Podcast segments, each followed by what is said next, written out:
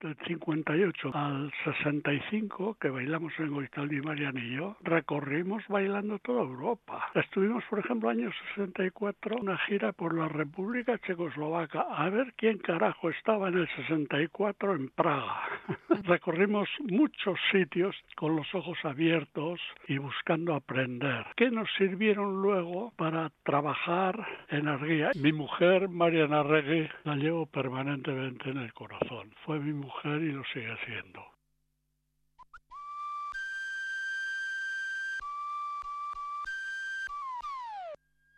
Cultura.eus con Galder Pérez.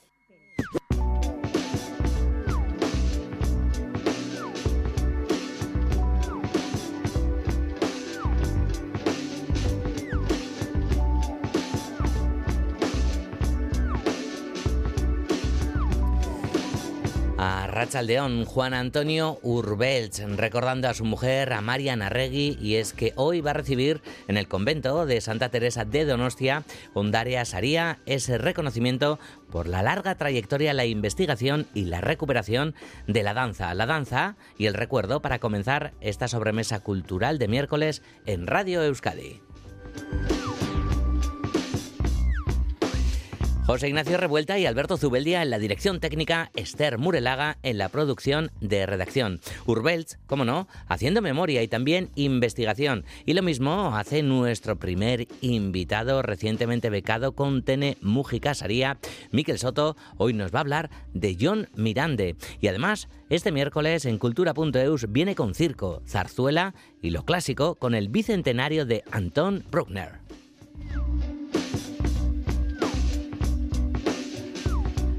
Vamos a comenzar con lo nuevo de la cantante catalana Anaís Vila, que publica a finales de mes su cuarto trabajo que llevará por título Ara Sempre.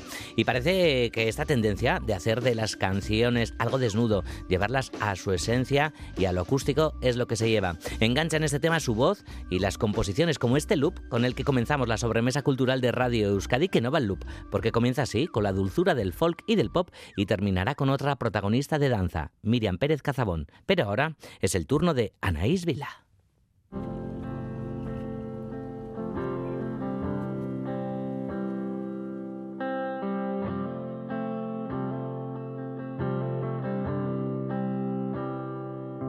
Has fet tabú perquè t'agrada.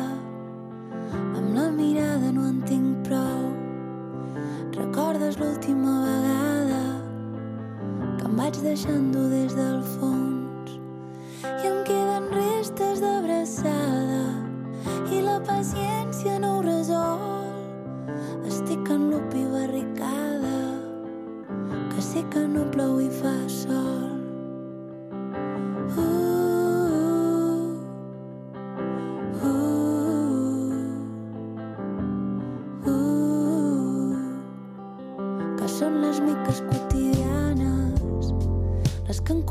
Sensacions. M'he acostumat a jugar amb l'ara, sense tendència a l'expansió. I em queden restes d'abraçada i la paciència no ho resol. Estic en lupi barricada, que sí que no plou i fa sol.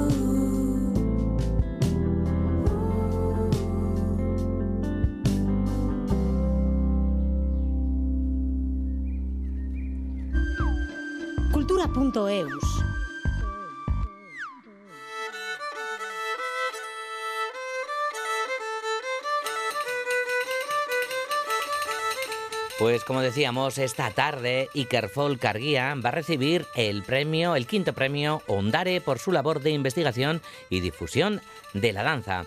El área de cultura de la Diputación Foral de Guipúzcoa ofrece este reconocimiento tras más de tres décadas de trabajo en la investigación, recopilación, innovación y difusión del patrimonio cultural guipuzcoano. El galardón lo va a recoger el folclorista y etnógrafo Juan Antonio Urbelts, líder del proyecto desde sus comienzos junto a la que fue su mujer y lo es también, como le escuchábamos antes, Mariana Regui. Aloña Verasa, Arracha Aldeón.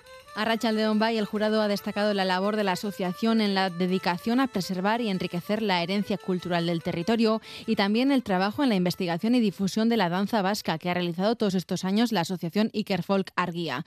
Con casi 84 años, el folclorista y etnógrafo Juan Antonio Urbelts recibirá esta misma tarde el reconocimiento y se lo quiere dedicar a la que fue su mujer, Mariana Regui, quien también lideró y trabajó en la asociación del 58 al 65, que bailamos en Goitaldi Marian y yo, recorrimos bailando toda Europa. Estuvimos, por ejemplo, año 64, una gira por la República Checoslovaca, a ver quién carajo estaba en el 64 en Praga.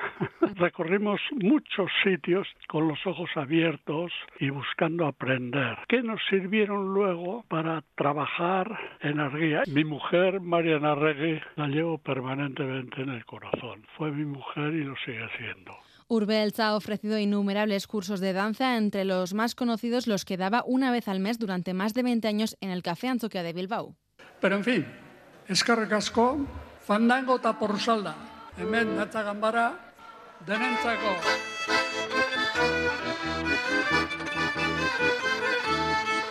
En agradecimiento a la labor realizada todos estos años, desde su creación en la década de los 60, Urbelts recibirá hoy el premio a las 6 de la tarde en el convento Santa Teresa de Donostia.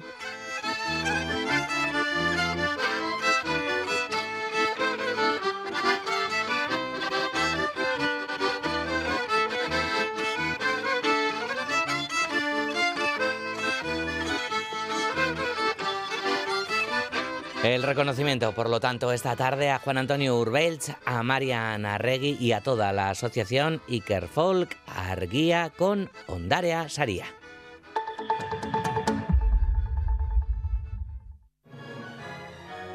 Esta semana en la Orquesta Sinfónica de Bilbao, Messien y Bruckner.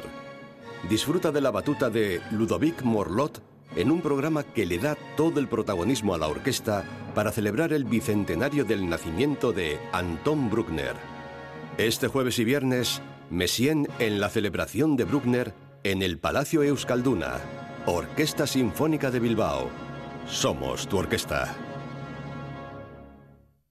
Los grandes temas de la actualidad en un espacio de análisis, opinión y tertulia política en directo, a la medida la sociedad vasca. En Jaque XL con Xavier Lapitz. Mañana por la noche en ETV2. Bienvenido a Pío en Galí. Aquí vivimos el esquí a fondo, dormimos esquí, comemos esquí, cogemos esquí y Tchaikovsky. Y otras actividades diferentes al esquí. Sí. Y Piau, la estación más alta de los Pirineos franceses. Más alta igual a manto de nieve natural. Natural igual a manto de nieve natural. Bien dicho. Reserva en Pío en Galí en enpi.com. Arranca el año con estilo. Descubre el Citroën C3 desde solo 13.400 euros en Citroën Carealde. Aprovecha nuestras ofertas de rebajas de enero y dale un giro a tu conducción. Visítanos ahora en Citroën Carealde, en Baracaldo, frente a Max Center. El 19 de enero, viernes, Lala Love You en concierto en el Centro Music Barri de Quecho. A partir de las 9 de la noche, disfruta de los sonidos de Power Pop de esta refrescante banda. Entradas a la venta en Red Cuchabank, Music Barri y Romo Culturechea. Organiza Quechoco Culturechea. 688 840 840. Participa. cultura.eus.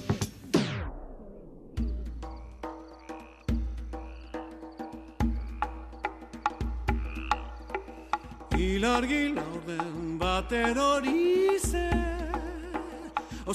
jorri gauko zitu ige, Oh, solo a coming on line see going a little day a yeah yeah yeah you don't give me you don't give me me me me me me me me me wild and yaldi since the calade you get your work you get your solo work solo solo solo solo work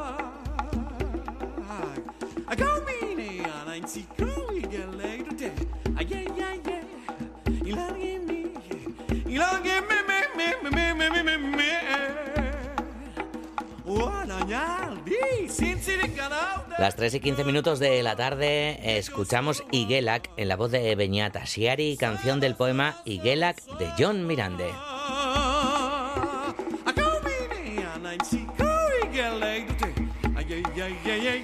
Hemos elegido esta canción porque su autor, John Mirande, tiene fascinado a nuestro invitado. John Mirande, uno de los escritores vascos más influyentes del pasado siglo, nos visita hoy en los estudios de Iruña el escritor y editor Miquel Soto. Recientemente ha obtenido la beca Tenemújica, impulsada por el Ayuntamiento de Deva y la editorial Elcar para el estudio de la cultura vasca y la historia de Euskal Herria a través de proyectos de no ficción.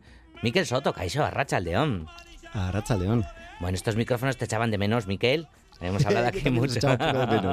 Hemos hablado aquí, bueno, de otra de, de tus pasiones, que la literatura lo es, pero la otra es la, la cocina y hemos compartido mucho tiempo de, de cocina en estos estudios, Miquel. Así es, sí. Bueno, lo primero es Orionak, Miquel, por, por esta beca, por, por tener música Saría. Oye, se me ha ocurrido ahora la pregunta, pero ¿cuál sería el plato favorito de, de John Mirande? Ancas de rana. Vale, además lo de las ranas, no ir buscando las ranas y tal, tiene mucho que ver también, ¿no? Contabas eso, ¿no?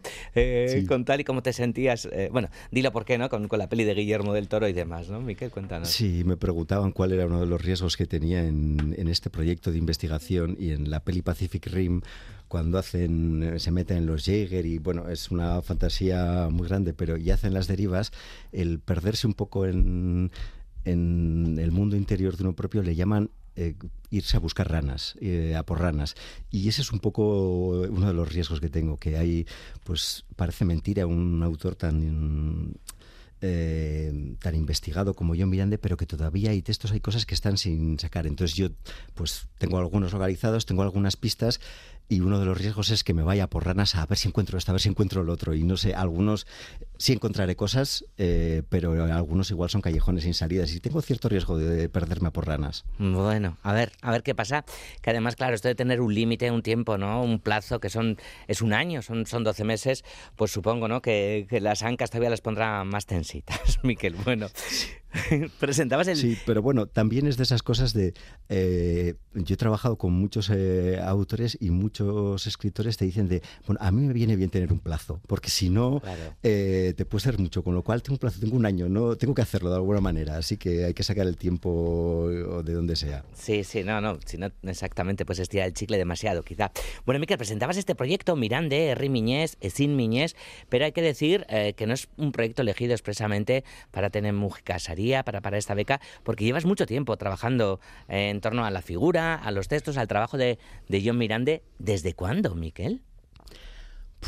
Eh, a ver, la fascinación me viene, me viene mediante Sarri, de leer que John Miranda y como qué es un poco. Y es cierto que todos los que nos acercamos a John Miranda es como, "Buah, pero este hombre de qué, quién era, de dónde, y empiezas a leer. Y, pero sí es cierto que la investigación pues empezaría como hace como tres años o así, porque es cierto que había leído muchas veces de y también escribió en bretón y también escribió en bretón. Y de repente un día dije, pero esos textos de bretón yo no los he leído nunca traducidos. Y entonces empecé a buscarlos y los encontré y efectivamente encontré una serie de textos inéditos que no habían sido nunca publicados en euskera. Y, es cierto que ahí me metí un poco en el esto, que los publicamos hace, pues hace un año en Diablo en Escola. Y aunque en lo personal puede que no sería el mejor momento, recién sido Aitá y todas esas cosas, para ponerte a investigar algo así, pero también es cierto que ahora lo tengo todo tan fresco, todo su vida, toda la bibliografía que hay, que era un poco de, oye, ahora nunca. Claro, bueno, pues ahí estás en ello. Como bien dices, ¿no? El año pasado jamás coincidía todo esto con el 50 aniversario de, la muerte en De Abrar en Escola, eh, ese portal de, literatura que, que, creas junto a Esteban Montorio, Monti e Irati Jiménez. Publicabais estos textos en, en bretón, el bretón que parece, Miquel, que, que, que, lo aprendió antes que, que el euskera, ¿no? El propio Mirande. Sí, sí, sí. Él, él eh, como tantos euskaldunes, sus eh, aitas eran euskaldunes, pero en casa no se lo, no se lo transmitieron. Entonces él empezó a acudir al Kerriz y se eh, aprendió antes a escribir y a leer en, en bretón y luego se euskaldunizó. Era euskaldunberri como tantos autores de esa generación, como Aresti o como Chillardegui, con lo cual sí, es que realmente Bretaña y el bretón son algo muy, muy, muy importantes en la vida y en la obra de John Mirande. Mm. ¿Y qué textos eran estos que, tradujisteis y, trajisteis a, a, a De Escola, Miquel? Pues eh, él, en torno a, ese, a lo que él llamaba como una especie de bachoqui bretón que tenía, se hizo un, un pequeño grupo de, de, amigos y colaboró con ellos en, en, una revista. Entonces hizo textos de todo tipo. Tenía desde estudios, algunos alguno sí estaba traducido, como por ejemplo el que era Nire Siniestea, sobre, bueno, pues eh, diversos temas y también tenía algún poema, pero también hizo otras cosas como tradujo eh, la famosa carta a los intelectuales de él tradujo eh, varios textos y algunos los creó. Entonces había pues desde algunos textos de uh, formato ensayo que podrían ser parecidos a los que publicó en Egan o en Euskogoa y también tenía algún algún poema escrito que traducido. Hasta el bretón tuvo lo suyo. Ahí más vale que tuvimos la, la ayuda de Padre Han Navas un un bretón que muy, muy, muy generosamente nos, los tradujo. Un bretón que sí sabe euskera, pero es que en Euskal Herria, que yo sepa y por lo que he buscado, ahora mismo no tenemos a nadie que sepa eh, hablar o escribir en bretón. Bueno, hoy hacemos aquí el llamamiento, ¿no, Miquel? Que igual encuentras a alguien por, por las ondas, ¿no? Y puede, puede colaborar en el proyecto. Ah, esta es una de, de, las partes, ¿no? Porque creo que hay otras dos líneas también, ¿no? Que quieres eh, trabajar, ¿no? Para, para este proyecto sí, de Tenem Mujica. Una, sí, esta muy importante era porque el, el primer Mirande que nosotros conocemos en el 48 se define a sí mismo como Geltzale, demócrata y cristiano, que es un poco casi la antítesis de lo que después vamos a conocer.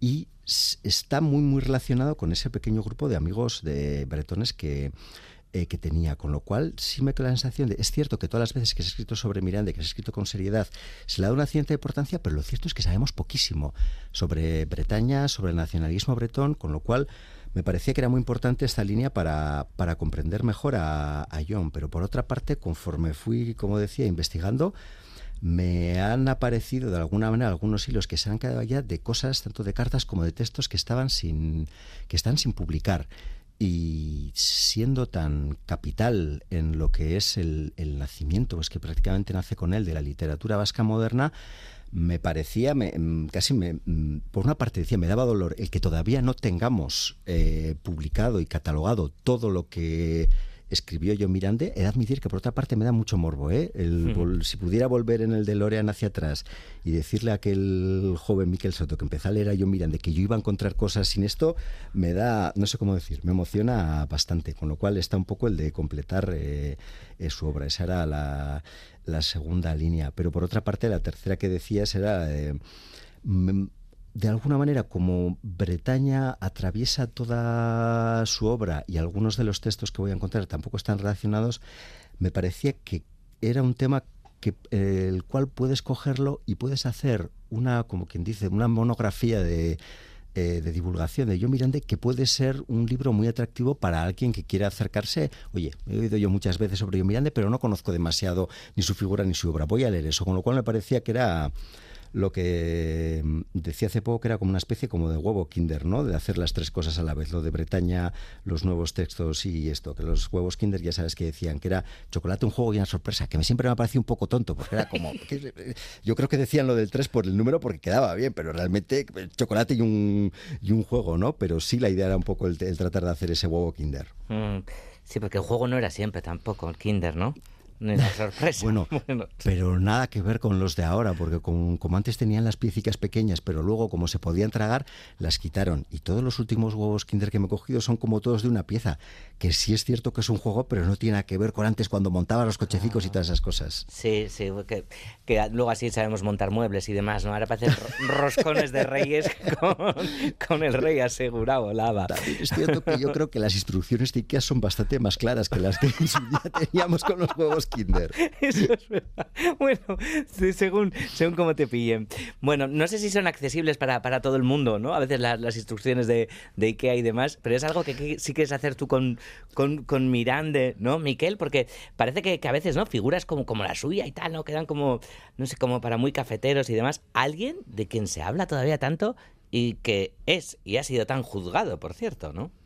Sí, es que mm, es cierto que ojo, Miranda tiene una personalidad, es lo, lo que decimos, es eh, un escritor sumamente moderno, pero a la vez es nazi, pero es abertzale, pero es eh, pagano y siempre mm, nos hemos acercado a él como una figura muy problemática. Sobre todo yo creo que es eh, una gran parte es la parte de la política, pero ese problema ya estaba encima de la mesa. Quiero decir, sus coetáneos ya lo vivieron como un problema, creo, y por otra parte mm, creo que nos llevan un poco como a interrogarnos algunas preguntas que nos hace de fuera, ¿no? Como a los vascos, de vosotros como nacionalistas sois de...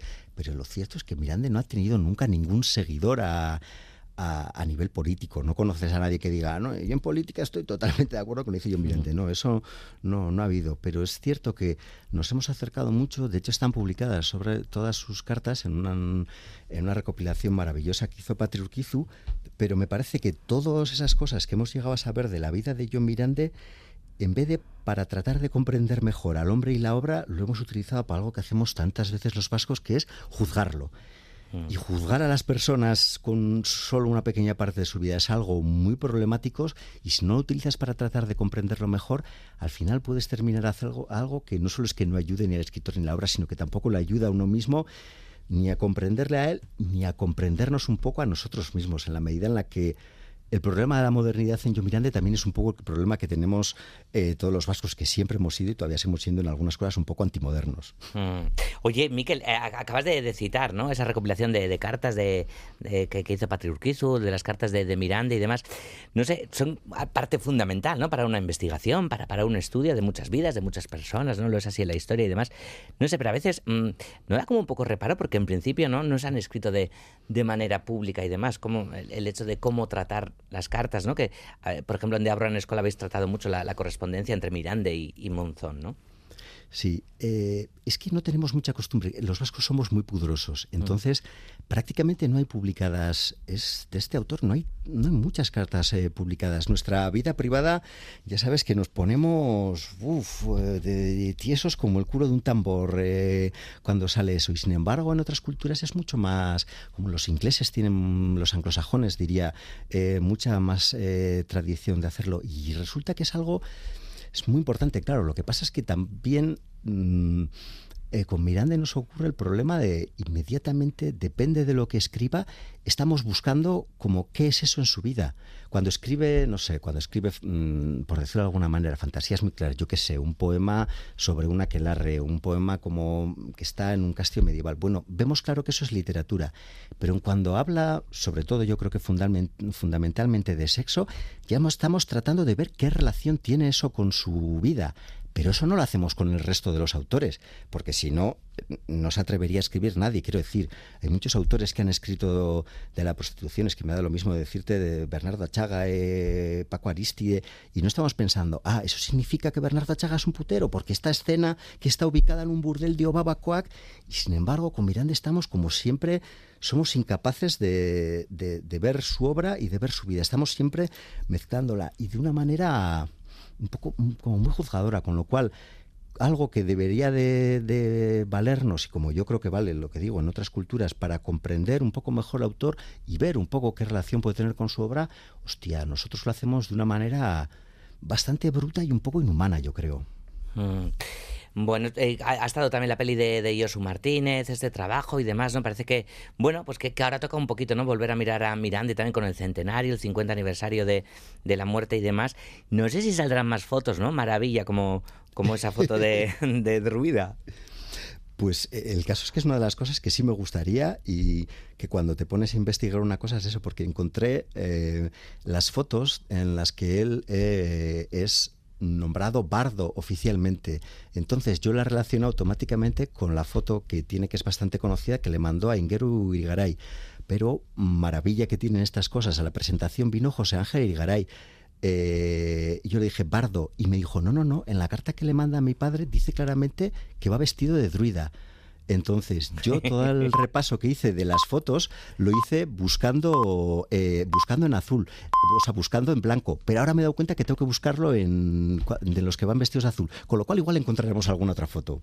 Ojalá. ¿Habrá viaje a Bretaña, Miquel, para, para sacar Sí, adelante este proyecto? Obligado, sí, sí, sí, eso sí. Ya les dije que, claro, yo toda la investigación que hice el año pasado la hice desde casa con esta maravilla que es Internet, que realmente es, es- increíble con las cosas que están eh, digitalizadas ya, lo que puedes hacer. Pero también es cierto que se me quedaron números que no están digitalizados de la revista Restormer, eh, Similar y de alguna otra, con lo cual sí es imprescindible que vaya ya, que vaya a buscar algunas de las eh, revistas en las que, en esta que él participó y en otra que también tenía relación y que tuvo relación con Iguela, y a ver también qué encuentro ahí. Mm, o sea, dejas el, el ratón de, del ordenador, ¿no? Para convertirte en un ratón de biblioteca bretón, ¿no? Sí, bueno, además eh, Bretaña mm, eh, es un viaje maravilloso, así que eh, qué mejor excusa. Pues, Miquel, que, que disfrutes también con, con este trabajo. No sé si a veces también uno tiene la sensación de, Buah, bueno, ya lo has dicho antes, también no hay en, ¿no? ¿Dónde, ¿Dónde me he metido y demás, no? Pero bueno, desde luego era el momento y, y seguro que también, ¿no? Te deja tiempo para, para el disfrute y la sorpresa. Eh, No, sí, es cierto que realmente el, el- tema, como por decirlo de alguna manera, me pone mucho. Siempre que me escribo a leer o esto es algo que me motiva, con lo cual estoy convencido que realmente sacaré tiempo y que realmente lo voy a disfrutar. Pues que lo disfrutes mucho y dentro de, de un año ojalá podamos charlar aquí de nuevo en Cultura.eus contigo y hablemos de, de este trabajo. Mirande, Herri Miñés, Sin Miñés. El título, claro, podrá variar también o no tiene... Me gusta mucho. Viene de un poema, el R. Miñeses y Miñés viene de un poema suyo, del primer, el primer poema que trae a las lesbianas, al lesbianismo, a la literatura vasca, y me parece que viene muy bien para eso. Me quedé muy satisfecho, así que no sé si lo cambiar. Ah, no, no, pues no, no, yo no decía por- porque no, no me pareciese bonito en absoluto, ¿eh? Miquel Soto, segura complace reizan a besar cada raldo ya. Bai, beti bezala, mucho handi. Mucho handi bat, agur. Ene maite katxeani Ene maite, ene maite Ene maite katxeani Sekulako eta betiko Gadu zaitu katxeani Baina eder zinen zinez Zine izar bat bezin Ile gorri baita zorri Zuk bazenun katxeari Y de la literatura a la música.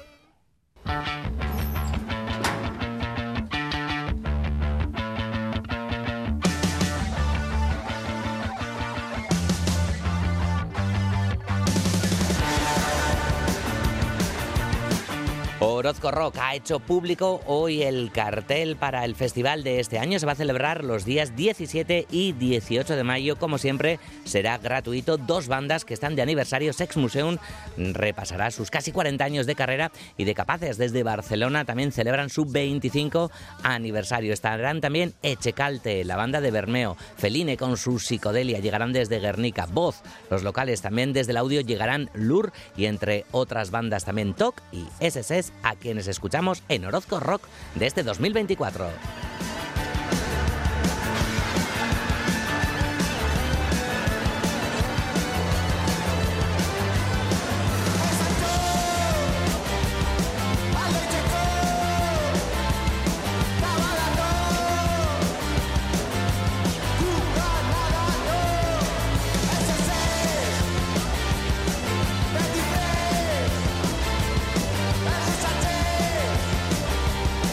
Seguimos con música y nos subimos a los escenarios. Eso sí, cambiamos completamente de registro. La Asociación Lírica Izaskun Murguía estrena el viernes en el Centro Cultural Amaya su antología de la zarzuela. Se trata de una selección de piezas que forman parte del repertorio que han representado a lo largo de las últimas dos décadas, desde la fundación de esta asociación allá por el año 2000. Medio centenar de personas van a participar en las tres funciones de este fin de semana y junto a ellos estarán los miembros también de la orquesta Arrasate Musical. Nos lo cuenta Ainhoa Aguirre.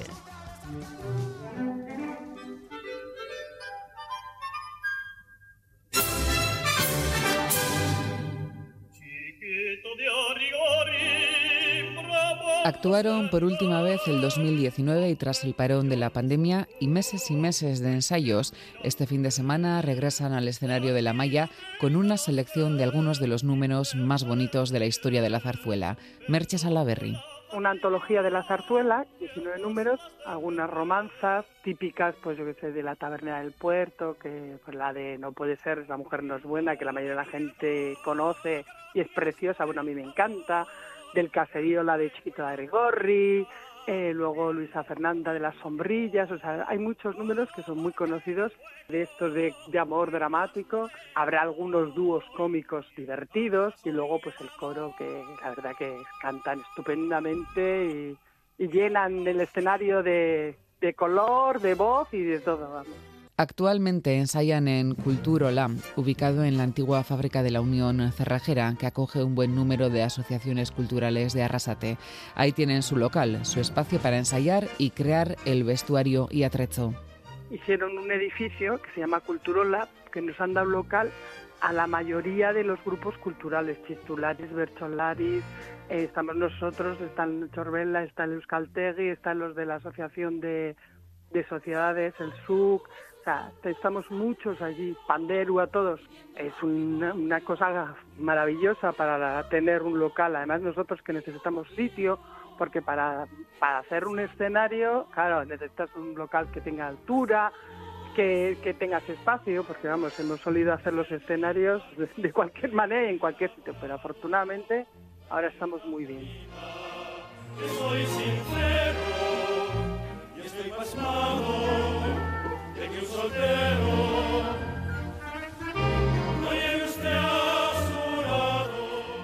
Este nuevo espectáculo contará con la dirección artística de Javi Burgos y la dirección musical de Cristina Cubillo y Eduardo Arzamendi. Medio centenar de personas actuarán en el escenario. La mayoría de la gente somos de los que empezamos al principio. Bien es verdad que la gente joven, las mujeres sí que van entrando alguna y demás, pero en general los hombres jóvenes ya no cantan tanto en coros, ni en zarzuelas, ni esas cosas. Entonces es verdad que la parte de los hombres sí que necesitaríamos así, que vinieran jóvenes a renovar.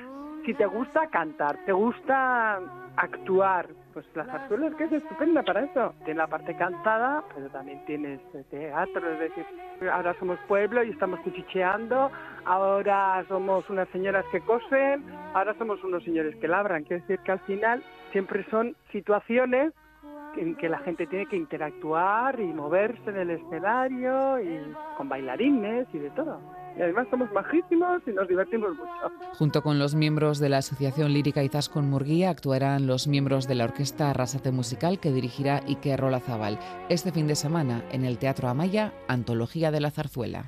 Ahí va, ahí va, ahí va Babilonio que marea, ahí va, ahí va, ahí vámonos pronto a Judea,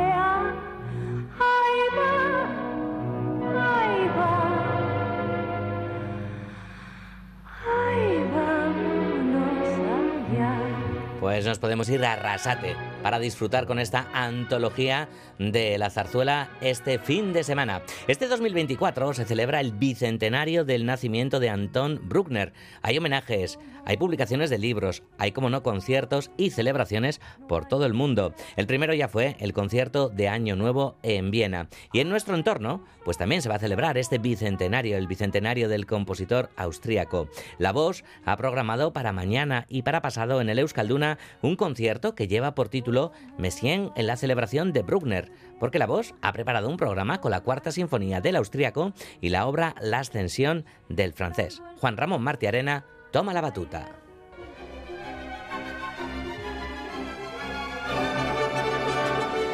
Austria, patria de Anton Bruckner, es el epicentro de las celebraciones de su bicentenario. La primera corrió a cargo de la Filarmónica de Viena, donde se incluyó por primera vez una obra de Bruckner en su tradicional concierto de Año Nuevo. Por otra parte, tanto en la Catedral de San Esteban de Viena como en otras iglesias austríacas tendrán lugar regularmente conciertos de órgano y corales en honor de este singular sinfonista romántico. También serán interpretadas sus obras en Berlín en varias veladas especiales organizadas por la orquesta Berliner Philharmoniker. En la web Anton Bruckner 2024 se recoge toda la información sobre diversas celebraciones. En nuestro entorno también se celebra el bicentenario. La Bilbao Orquestra Sinfónico A ha programado el concierto titulado Messien en la celebración de Bruckner porque, como nos confiesa Borja Puyol, director técnico de la voz, la orquesta no podía quedar al margen de las celebraciones. Es un compositor que la voz ha visitado mucho a lo largo de su historia porque disponemos de una plantilla amplia que podemos abordar sus sinfonías, pero además también por la marcada afinidad que ha tenido hacia ese compositor algunos de nuestros directores titulares, ¿no? Y los últimos, sobre todo Juan Jomena, Gunther Neuhold, Eric Nielsen, nuestro director titular actual, pues los tres son gran amantes de la música de Anton Bruckner y también lo han interpretado con nosotros. Así que sí, ha estado siempre o prácticamente en cada temporada hemos tenido alguna cita con el compositor austríaco.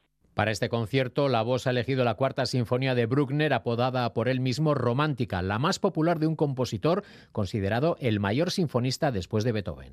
Nos la propuso también Ludovic Morlot, que es nuestro director invitado esta semana, como su primera preferencia dentro del catálogo. Y además creemos que es la más accesible para el público, la más popular, la que puede ser más accesible para alguien que quiera acercarse por primera vez y creíamos que también para el público que quiera conocer la música de Y en el programa del concierto, la voz reúne a Bruckner con Olivier Messiaen, dos compositores profundamente religiosos, organistas y personas sencillas. Las sinfonías tienen un carácter místico y Messien desde luego también, y ambos eran católicos, ¿no? Pero también sobre todo porque los dos eran grandes organistas y los dos componían para la orquesta desde la perspectiva de un organista. Ambos tienen en común eso de, de introducir las familias instrumentales por bloques. Esa manera que tienen los organistas de tocar que van poniendo los registros y tú cuando estás escuchando de repente escuchas la trompetería en bloque o escuchas las flautas y eso es porque ellos van metiendo los registros y va sonando así. Ambos dos tienen esa característica y te diría que incluso personalmente tenían una característica común que era su buen trato personal. Eran dos personas como muy sencillas, no muy conscientes tampoco del éxito que tenían o del prestigio que tenían entre el resto de músicos y de compositores.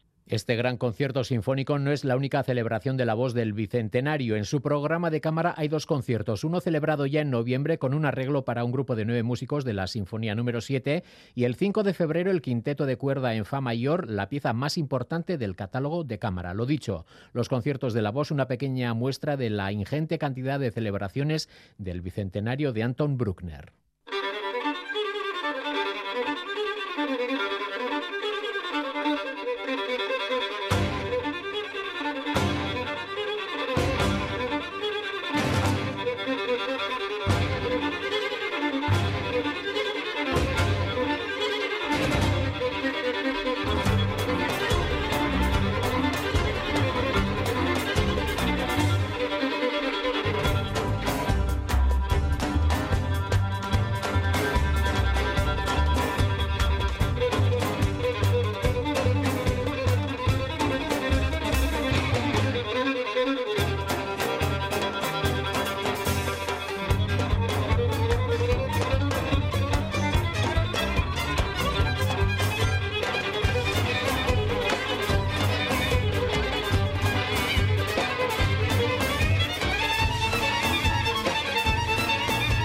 Escuchamos a Ara Malikian que cancela los dos conciertos que tenía previstos este sábado en Baluarte. Según el comunicado de prensa, la razón son los problemas de salud del artista. Los médicos le habrían aconsejado un alto en su apretada agenda de conciertos para centrarse en su recuperación.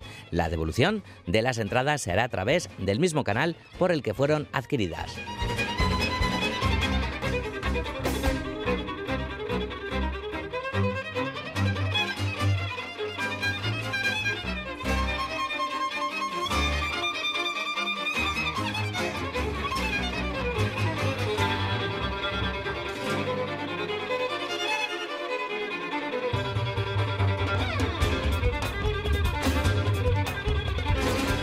Una cita ya de cara al fin de semana y para abrir también el espacio de danza en cultura.es porque está por aquí Begoña Lavarría, que es Begoña Arrachaldeón.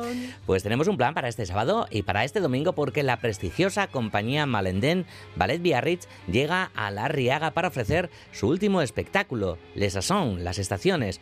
Tras estrenar la obra en Cannes, la compañía ha ofrecido esta producción en otros lugares. Ha estado en Versalles, cómo no, en Biarritz, en casa. Y también han pasado por Venecia. En el espectáculo, como decorado, una serie de pétalos negros diseminados. En escena, 22 bailarines moviéndose con la música de Vivaldi y de Guido. Pura fantasía poética de la que nos habla Oyer Narvaiza.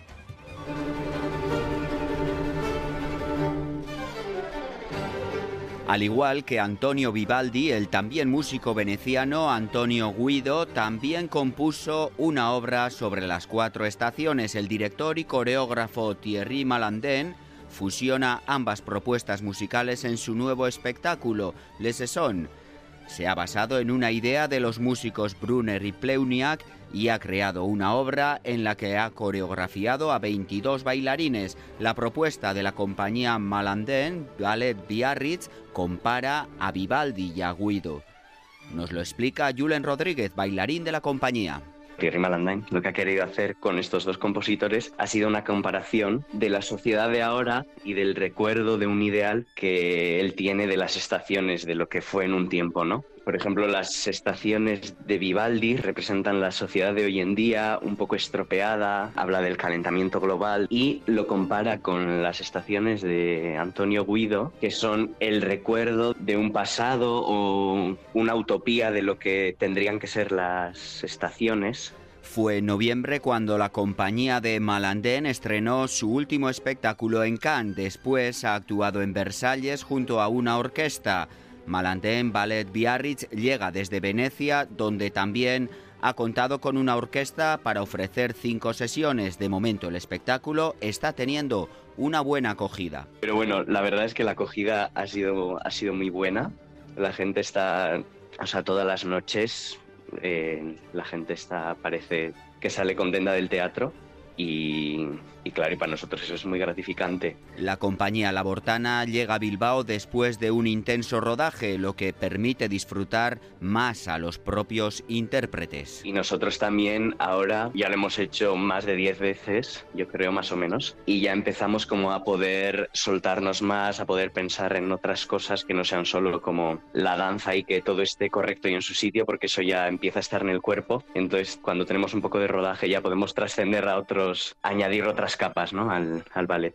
Malandén Ballet Biarritz es la compañía de danza más importante de Euskal Herria y una de las más grandes de Europa, con cifras que rondan siempre los 100.000 espectadores por temporada y realizando cerca de 100 representaciones al año.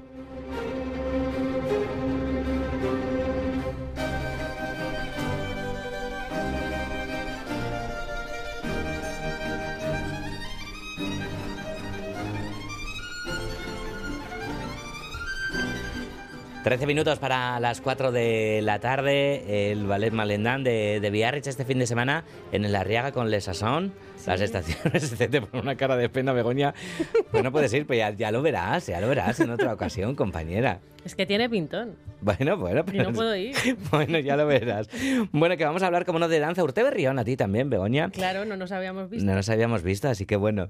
Yo creo que es la última colaboradora que, que me quedaba por, por, por felicitar el año. Creo que no, no, lo sé. Luego cada día digo lo mismo y, siempre te vuelvo a decir Urte Berrión que no sé hasta cuándo se, se puede decir. Pero este, este año nuevo, este, este 2024, hemos hablado del bicentenario de Bruckner, del que hablaremos seguro eh, pues en reiteradas ocasiones este año y también, como no, del centenario de, de Chillida, que, que, la semana pasada hablábamos de ello, veníamos hablando y hablaremos de ello todo año, todo este año y el siguiente también, pero que también tiene relación con la danza, Begoña. Efectivamente, y yo no quería dejar pasar la oportunidad de poder hablar de Chillida y danza, porque Chillida es como lo máximo dentro de la cultura vasca, entonces había que relacionarlo con la danza.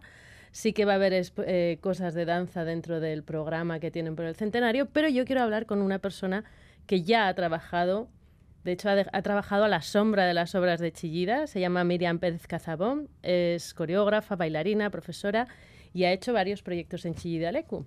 Ella nació en Oyarchun, se formó en San Sebastián, en Irún, y luego ya se fue hasta Rotterdam a completar sus estudios en el Codarts. Y, bueno, eh, después cuando volvió trabajó en varias compañías y en 2016 creó, creó su propia compañía, Neriari, y en donde colabora con muchos artistas y, otros coreógrafos, pero lo que nos interesa aquí ahora es que ha hecho dos piezas y dos talleres en Chillida Lecu, y eso es todo un puntazo.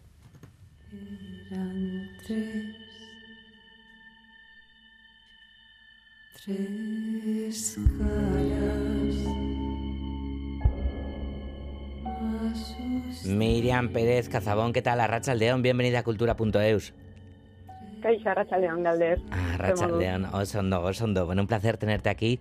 Eh, has escogido, además, Begoña, eh, una pieza concreta, la música de, El Belga, por un motivo, ¿no? Sí, porque ya la utilizó en su primera pieza, tiene varios trabajos y esta fue de su primera, de aquella de 2016, cuando se estrenó como compañía. Y, bueno, antes, eh, antes que nada, vamos a pasar a cómo llegaste a trabajar en Chillida Lecu. ¿Tiene ¿Tenías alguna relación previa con el artista o fue empezar desde cero o cómo, cómo fue? Bueno, en verdad fue eh, casi empezar desde, desde cero. Eh, sí es verdad que hace, hace unos cuantos años ya eh, pues es que igual hace 15 años eh, tuve la oportunidad de colaborar un par de veces de una forma un poco más informal cuando daba clases en la Escuela de Música y Danza de San Sebastián, eh, bueno, pues emplazamos un par de trabajillos con los alumnos al Museo Chida Lecu.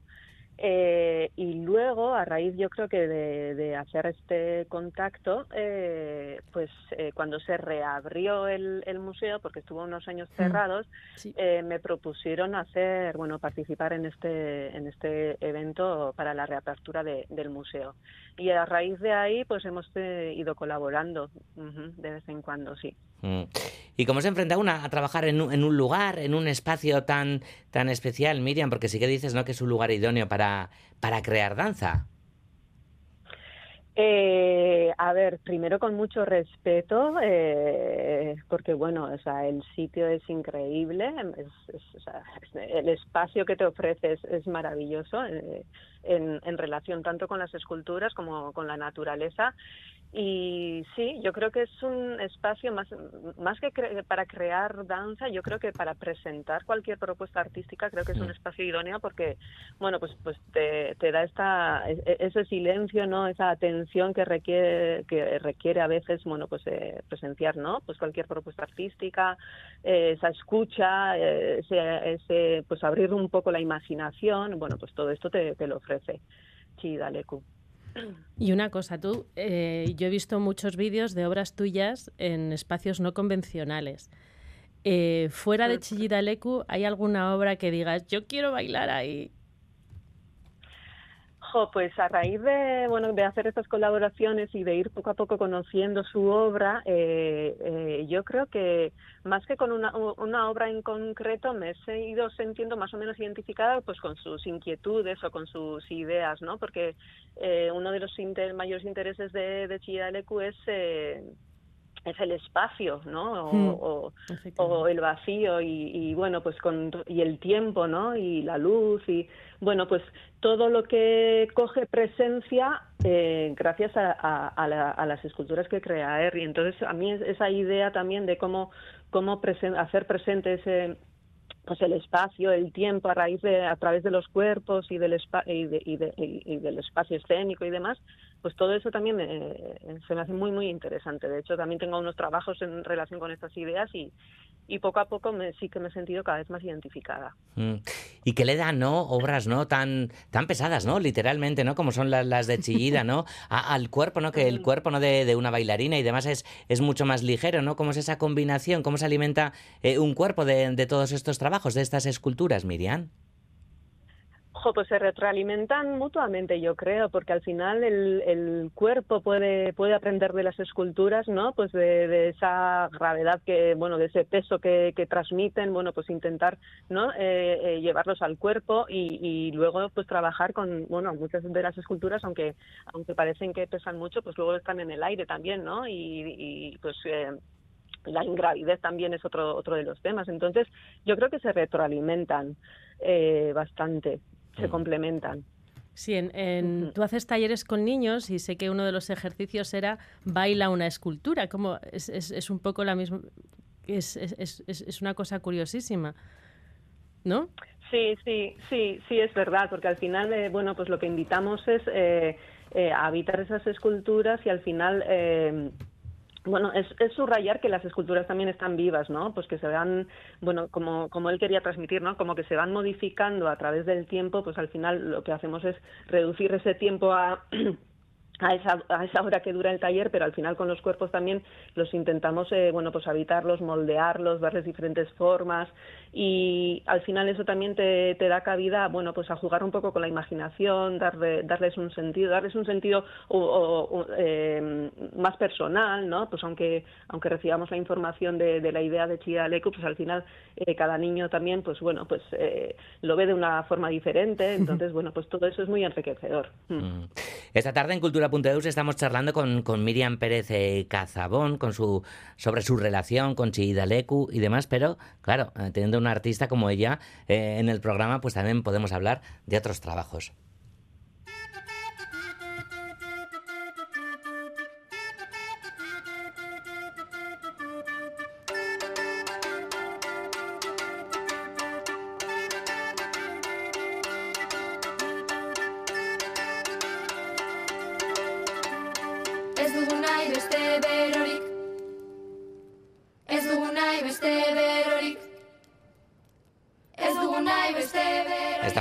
Puertas, además de, los premios Goya y demás. Esto también nos lleva a aquellos Goyas del año 21, una cosa así. Eh, y a la película Aquelarre, por supuesto.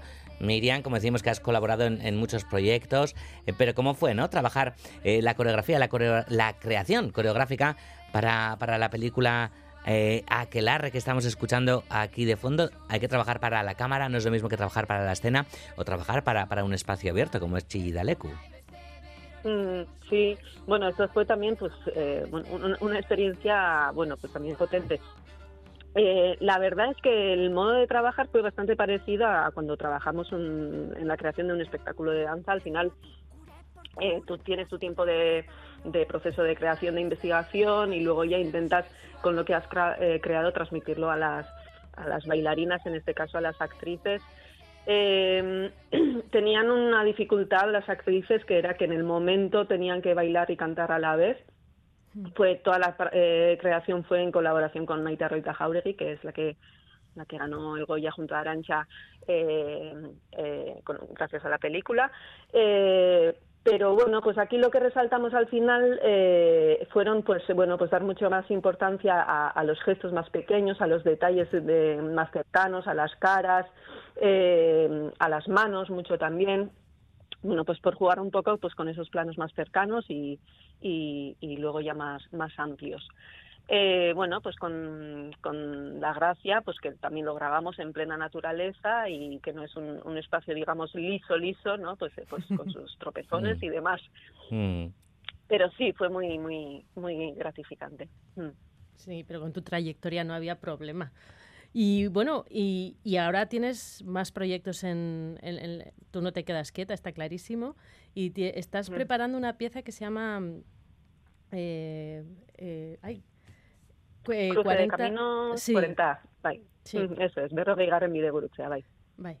¿Y cuándo se puede preguntar algo o esto es tabú de estas cosas de... No me preguntes sobre los nuevos proyectos, ¿cómo va esto? Bueno, ahí es- ah, estoy, eh, digamos que estoy todavía eli- eligiendo los ingredientes para... bai, ele- y todavía no he elegido ni la cazuela ni nada, así que todavía estoy muy, bueno, eh, ya eh, hice como un par de creaciones bastante seguidas, eh, fueron muy intensas las dos y para esta, bueno, pues estoy queriendo tomarme mi tiempo, pensar muy mucho cómo hacer las cosas, eh, bueno, pues dando dando tiempo a, a, a, lo que a lo que en verdad es pues la creación no y a ese tiempo de pensar y, y de dar ahí. Qué bonito momento ese Miriam también, ¿no? ¿No te pasa que todo te lleva de repente a, a la creación, a eso que tienes en mente? ¿O, o no te suele suceder? Sí. Sí, ¿no? Claro. Sí, es verdad y bueno, pues eh, pues eso, pues hay que de momento de, de vez en cuando no, pues in, intentar, aunque es difícil parar o, o para, para dar ese espacio, ¿no? A, a, ese, a ese tiempo también. Miriam Pérez de Cazabón, ha sido un placer charlar contigo una vez más y vuelve cuando quieras a esta sobremesa cultural de Radio Euskadi, Cultura.eus, pues te coge con los brazos abiertos cuando quieras. Es que recasco, Miriam. Es que ricasco Begoña Tagalder, ni esker bai. Zuri, gero arte, agur.